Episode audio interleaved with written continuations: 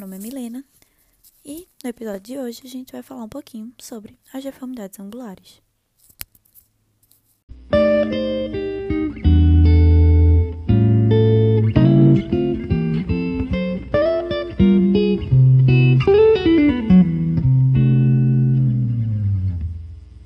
Bom, as deformidades angulares elas são aquelas que ocorrem desvios no plano frontal discriminados pela articulação ou osso, que é o centro de desvio.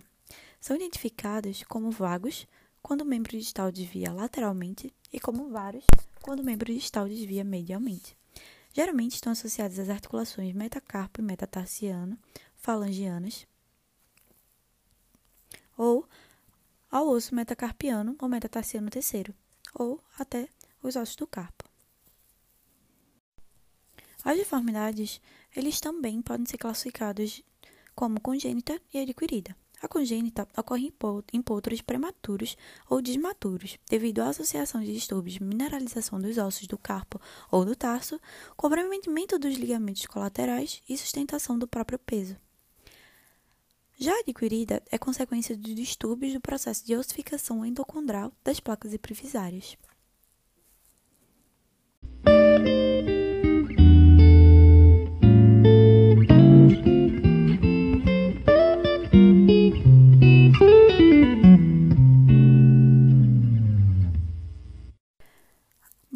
Assim como os desvios flexurais, os desvios angulares eles também têm inúmeras causas, ou seja, é uma condição multifatorial.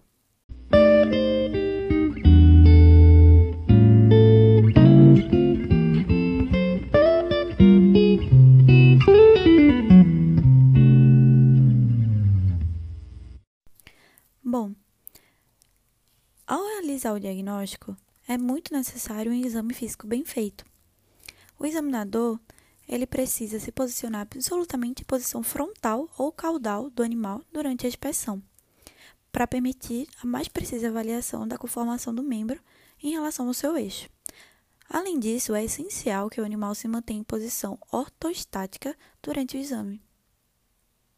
Nesse momento, deve-se ficar atento à articulação metacarpo-falangiana, pois o potro por ser um animal menor, possui o peito estreito, o que pode influenciar no diagnóstico.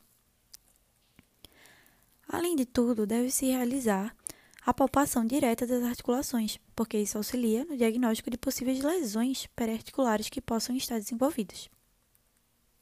A determinação da intensidade e sítio das deformidades angulares ela é feita a partir de mensurações geométricas na radiografia, ou seja, nesse momento nós sabemos que os exames complementares de imagem são extremamente importantes no diagnóstico, pois a partir dele é possível calcular a natureza e o grau do desvio angular. As, as projeções do osso palmares são as mais importantes para avaliar os ossos do carpo, enquanto as láteras mediais são indicadas para os, para os tarsos.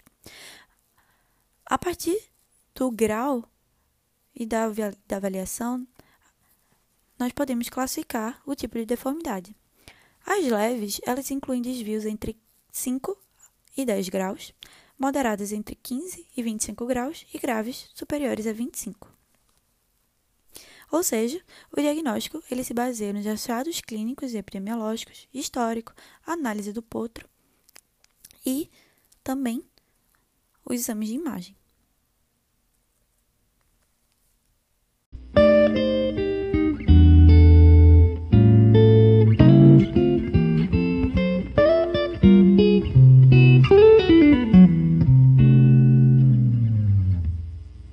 No que se refere ao tratamento, é importante que o profissional médico veterinário verifique a necessidade e o tipo de tratamento que irá recomendar. E, para isso, tem que levar em consideração o tipo, a intensidade, a placa epifisária cometida, a idade do animal. Deve ser iniciado precocemente e recomenda-se, na maioria das vezes, a restrição do movimento do animal. E também o cascamento corretivo. Esse segundo tem como objetivo promover a distribuição homogênea de forças na estrutura do casco.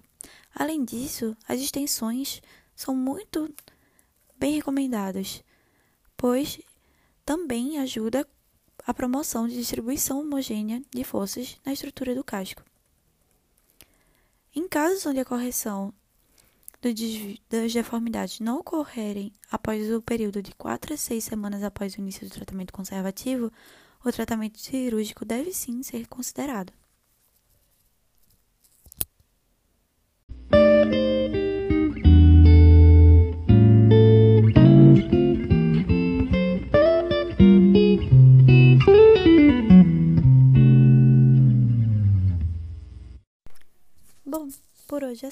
Espero que você tenha gostado do podcast e que, de igual forma, tenha sido útil e enriquecedor. Até a próxima!